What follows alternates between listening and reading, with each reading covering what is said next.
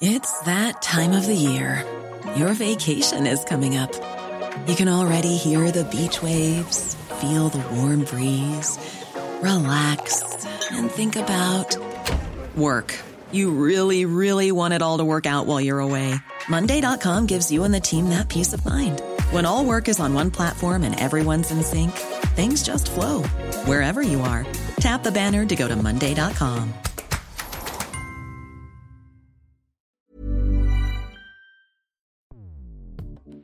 Escuchas. Escuchas. Escuchas un podcast de Dixo. Escuchas Fuera de la Caja con Macario Esquetino.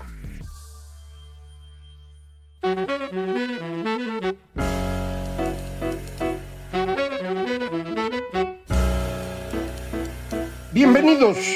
Esto es Fuera de la Caja. Yo soy Macario Esquetino, le agradezco mucho que me escuche en este análisis de la semana que termina el día viernes 27 de mayo, que es cuando estoy grabando para ustedes estos comentarios que espero les sean eh, de utilidad. Eh, una semana que tuvo una cantidad de información económica muy considerable, que creo que vale la pena comentar, aunque sea rápidamente. Eh, tuvimos información del Producto Interno Bruto, ya habíamos tenido un dato oportuno, ahora ya es el dato más detallado. el crecimiento durante el primer trimestre del año fue el mejor que hemos tenido en algún trimestre durante este gobierno. Eh, quito el pedacito de la pandemia, la gran caída del segundo trimestre de 2020 y la recuperación del tercero y cuarto. No las considero porque pues esas recuperaciones, aunque sean números grandotes, en realidad solo significan el regreso después del confinamiento. En términos de actividad económica normal, eh, no habíamos tenido ningún trimestre tan bueno como el ocurrido durante enero, febrero y marzo de este 2022. Y eso pues pues me parece es una muy buena noticia.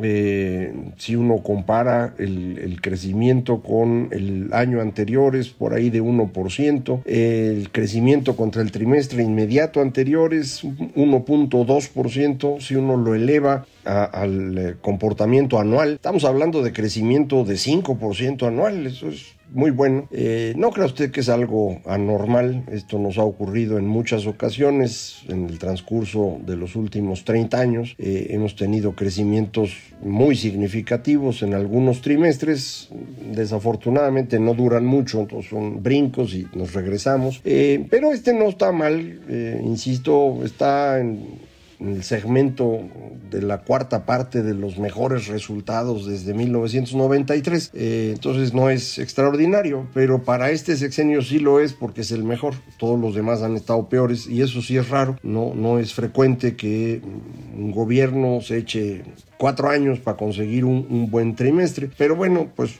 ya, ya lo logramos y eso, y eso está muy bien. Todo indica que este va a ser el mejor trimestre del año, también porque tanto los especialistas eh, como las cifras que empezamos a ver no apuntan a un desempeño muy, muy bueno el resto de este 2022. Recuerde usted eh, que estamos en la duda de si va a haber una recesión en Estados Unidos o logran un aterrizaje suave, como ellos dicen, eh, porque pues para bajar la inflación están subiendo sus tasas de interés. la gran preocupación de muchos es que esta alza en las tasas de interés en Estados Unidos eh, detenga por completo su economía y genere una recesión. Eh, si eso ocurriera, pues nos pasan a traer. Eh, si no hay recesión y es un aterrizaje suave, de cualquier manera nuestro crecimiento va a ser menor porque recuerde, ese es el único motor importante que tenemos en la economía, las exportaciones. Gracias a eso, pues hemos logrado un poquito de consumo adicional de los mexicanos, pero la otra parte relevante que es la inversión, pues la tenemos francamente atorada entonces ahí no, no se ve que pueda haber un impulso. Entonces, dependiendo de lo que ocurra en Estados Unidos, podremos tener un mejor o regular 2022. Eh, eh, en principio, los eh, analistas, los especialistas siguen pensando en un crecimiento inferior al 2%. el promedio de los analistas está en 1.8% para este año. algunos están abajo. Un caso, por ejemplo, es Citibanamex, que tiene una estimación de 1.3% de crecimiento para este año y prácticamente de inmediato que salió el dato del PIB, lo celebraron y dijeron, pero nos mantenemos en 1.3. Eh, yo he estado haciendo cifras y, mi estimación es muy parecida a la de Citibanamex, un poquito peor, 1.1, pero pues es eh, una diferencia menor. Creo que la mayor parte de los eh, analistas, insisto, estamos ahí en esas cifras. No hay nadie que esté esperando un gran repunte porque pues en general el funcionamiento de la economía global no está atractivo. Además de lo que ya comentamos de Estados Unidos, China tiene muchos problemas. Ya comentamos aquí que parte de esos problemas tienen que ver con su esquema de desarrollo de muchísima inversión que tarde o temprano se convierte en una inversión improductiva y frena todo. Esto le pasó a Japón en 89, le pasó a Corea en 98 y todo indica le, le ocurrió a China a fines del año pasado y ya se está viendo. Ahorita es muy difícil distinguir ese efecto del confinamiento que tuvieron que hacer, en particular en Shanghai, porque pues China se está empezando a abrir y como está ocurriendo en todos los países que no aceptaron visitas durante el peor momento de la pandemia, pues ahora les llega el bicho y se contagian. La gran ventaja para todos ellos es que lograron vacunar a su población. Eh, algo similar ocurre, por ejemplo, en Australia. Pero en el caso de China, eh, el fenómeno pues es muy complicado porque ya ve usted que el gobierno chino es muy especial y además el señor Xi Jinping está viendo a ver si se queda, eh, si lo logra. Él está intentando romper el esquema que dejó Deng, en el cual un presidente en China, o jefe en China, pues se queda durante dos periodos de cinco años y ocupa el segundo de ellos para ir construyendo a un sucesor. Entonces Xi debía irse en 2023. Ya había avisado que no se quiere ir eh, y está armando todo para quedarse. Mm, ha ido tratando de construir un papel para él similar al que tuvo Mao y con una orientación económica que no es tan distinta de la de Mao, eh, no, no regresar a este comunismo agrario de Mao que fue tan pernicioso, eh, pero sí frenar todos los que ellos consideran excesos provocados por esta famosa frase de Deng de hacerse rico es glorioso. Es, es esa frase la que liberó las fuerzas productivas en China, les fue muy bien, pero pues cuando eso ocurre hay personas que les va mucho mejor que a los demás siempre ocurre esto, y empiezan a ser realmente muy ricos y por lo tanto empiezan a tener poder. Y esa es la parte que no le gusta al Partido Comunista Chino y sobre todo no le gusta a Xi, entonces está tratando de frenar eso. Eh, entonces China no está creciendo, Estados Unidos baja su ritmo y esto pues significa que en general la economía mundial se empieza a atorar y ahí nosotros pues perdemos, insisto, una parte de nuestro impulso. Entonces pues seguimos con esta estimación de un crecimiento bajito para este este año. Eh, también todos los eh, analistas andan en promedio en 2% para el próximo año.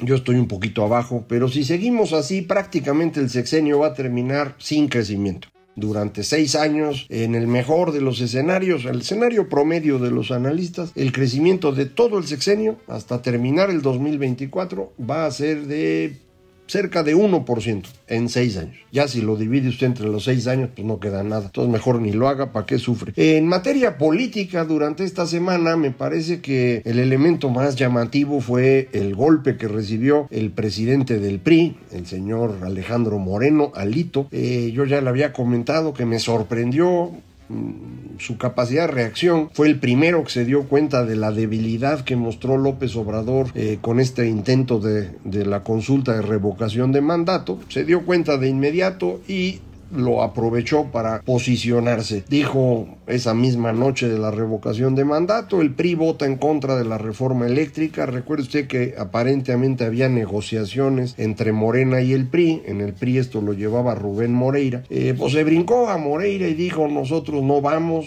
junto a los priistas, los subió en camiones, los llevó a San Lázaro y creo que fue el gran ganador de esa semana en términos políticos. Eh, y pues esto lo posicionó rumbo a 2024 como pues, un posible candidato de la oposición. Esta semana le dieron su estate quieto, eh, la gobernadora de Campeche, el estado que él gobernó antes, pues en este estilo ya muy tradicional de la política mexicana de ilegalidad, pues presentó unas eh, grabaciones hechas de manera ilegal y difundidas de manera ilegal, eh, a llamadas telefónicas del señor Alito, que lo dejan muy mal. Eh, todo lo que dice, pues es reprobable, indudablemente. ya él dice que son grabaciones que fueron manipuladas, que él no dijo eso, lo que sea, pero el golpe ya se lo dieron y es un golpe duro, del que muy probablemente no, no se vaya a recuperar, pero eso ya veremos después. Lo importante es que este golpe nos muestra con claridad que eh, por eso no hay candidatos de oposición, porque está bien complicado. Si usted sale viene el navajazo. En el caso del señor Alito probablemente sean ciertas las grabaciones, yo no lo sé, y entonces pues tendrían razón de estarlo golpeando, pero en cualquier caso se hace de manera ilegal y esto no debería ocurrir. Eh, si no tenemos restricciones legales a la competencia política, entonces la democracia no funciona. Esto tenemos que aprenderlo. Yo sé que está difícil, pero hay que aprenderlo. Eh, cuando no hay estas restricciones, pues puede ocurrir lo que le ha pasado a Ricardo Anaya. Está acusado sin bases y eh, tiene que estar fuera del país. Incluso su acusador, que era el señor Lozoya, ya se retractó, de manera que no hay ni, ni razón para que el señor Anaya sea perseguido, pero sigue estando perseguido. De hecho, una persona cercana a él en algún momento, que fue senador, el señor Lavalle, lo metieron a la cárcel por esas acusaciones y no lo sueltan. Igual que no sueltan a Rosario Robles, a pesar de que está clarísimo que no debería estar en prisión, aunque sí debería estar en proceso. Eh, pero no, no la sueltan, ahí la tienen encerrada. Entonces, un opositor que desea salir a competir por la presidencia, pues se arriesga a eso, eh, sobre todo cuando pues es una amenaza de verdad para el presidente. el señor Ricardo Anaya fue un candidato bastante exitoso, lo detuvo el señor Peña Nieto con una acusación falsa, recordará usted, y esto fue lo que le permitió a López Obrador abrir la ventaja y al final ganar con mayoría. Entonces no, lo quiere volver a ver eh, eh, en, las listas o en, las, eh, en la votación y por eso, pues que se quede fuera, no puede regresar porque lo meten a la cárcel. Al señor Alito, que de pronto parecía que podía, tómala, va para atrás. Eh, hay algunas otras personas a las que no han golpeado. Por ejemplo, está el señor Enrique de la Madrid, una persona muy, muy preparada, muy capaz, pero me parece que el presidente no lo percibe como una amenaza y entonces lo han dejado tranquilo. Y probablemente también el señor de la Madrid, que tiene una trayectoria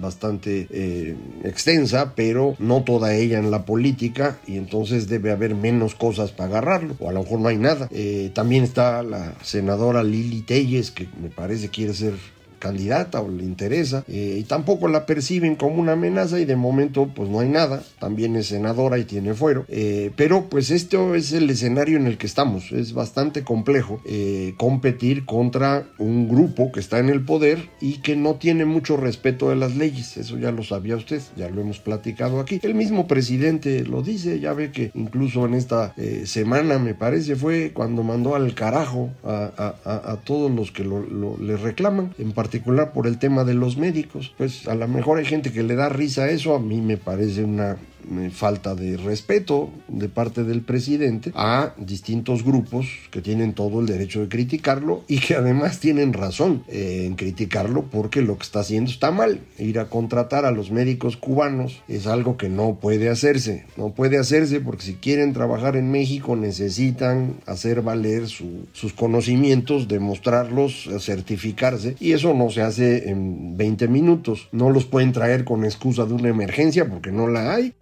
es mano de obra esclava, ya lo hemos platicado. Entonces, por donde le vea usted, esto es una muy mala idea. Eh, yo entiendo que lo hace para darle una lana al gobierno cubano porque se andan muriendo de hambre en Cuba ahorita, literalmente.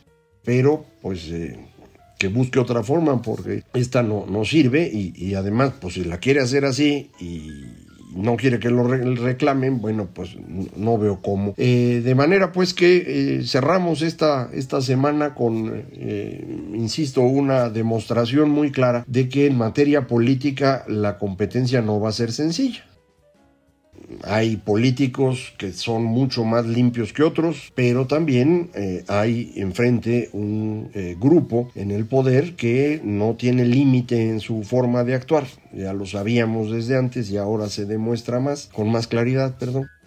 Y, esto pues es relevante para cómo se va a construir, si se logra, esta coalición opositora. Eh, se necesita un candidato o candidata que tenga la capacidad de mantener unida la coalición, ya lo habíamos platicado, y que no necesita muchas otras características adicionales, pero sí se va a necesitar que pues esta persona logre mantenerse como candidata el tiempo necesario para llegar a la elección y en su caso ganar. Y para eso pues debe estar bastante blindado su historial, eh, debe tener forma de defenderse eh, y tenemos que ver qué hacemos para evitar que se estén inventando acusaciones, porque eso es aparte que a mí más me preocupa. A lo mejor el señor Alito sí dijo lo que aparece en los videos y en, en los audios y entonces pues sí debe quitarse de la campaña. Pues está bien, pero pues eh, otros candidatos les pueden inventar delitos literalmente inventar delitos y entonces sacarlos porque pues los pueden meter a la cárcel. Eh, ¿Se acuerda usted que López Obrador se quejó mucho tiempo de que eh, para eso era el desafuero y demás? Pero él no tuvo ese problema, no lo detuvo nadie, pudo hacer campaña, le sirvió incluso el desafuero para convertirse en figura nacional, eh, pero aparentemente él no tiene empacho en que esto sí se utilice con sus contrincantes, insisto, en el caso de Ricardo Anaya y en sus venganzas personales como el caso de Rosario Robles.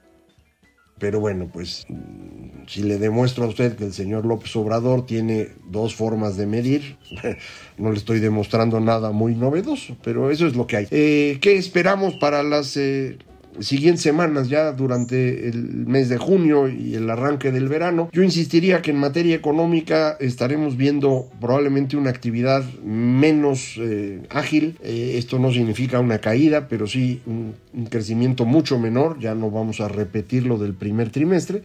El dólar ha estado muy barato y esta, que esté barato el dólar implica que la gente está comprando más cosas del exterior. Se nota mucho en las importaciones de bienes de consumo e incluso de bienes de capital, es decir, equipo, maquinaria, etcétera. Eh, no se nota todavía en el turismo de mexicanos al exterior porque pues la caída en el ingreso es tan considerable que la gente no está viajando. Eh, pero en el turismo de los que llegan a México, ahí tenemos eh, cifras extraordinarias y eso pues hay que celebrarlo. Eh, a pesar de que a la hora de comparar pues hay que considerar que el dólar ha perdido valor en este tiempo, los datos últimos que tenemos que corresponden a marzo son buenísimos, récord en, eh, la balanza turística. Tenemos ya ingreso de dólares equivalente al que teníamos antes de la pandemia, insisto, con el detalle de que hay que corregir por inflación, eh, pero bueno, al menos ya están llegando eh, de manera importante los turistas. Se nota en las cifras de, valor agregado en el turismo, en entretenimiento, en otros servicios, que todavía no llegan a su punto máximo al que tuvieron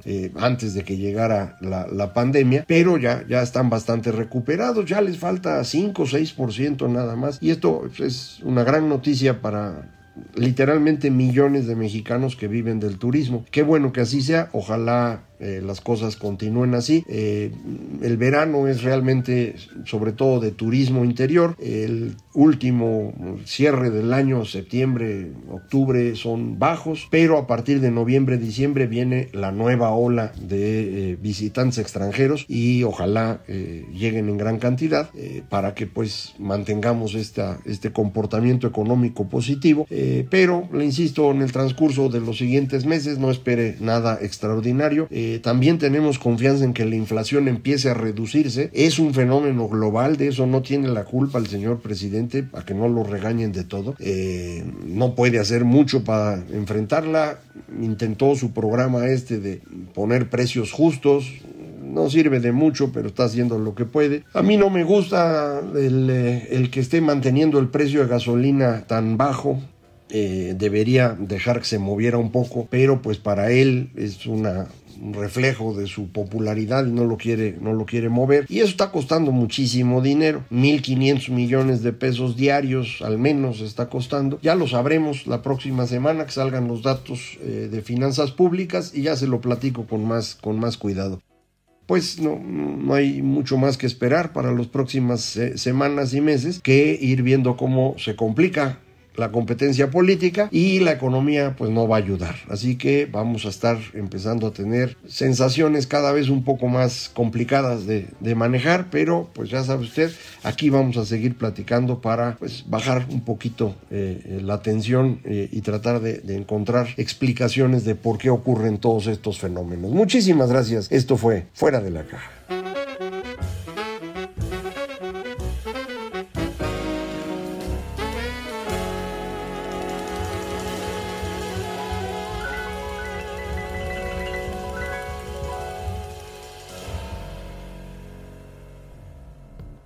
Dixo presentó Fuera de la caja con Macario Esquetino.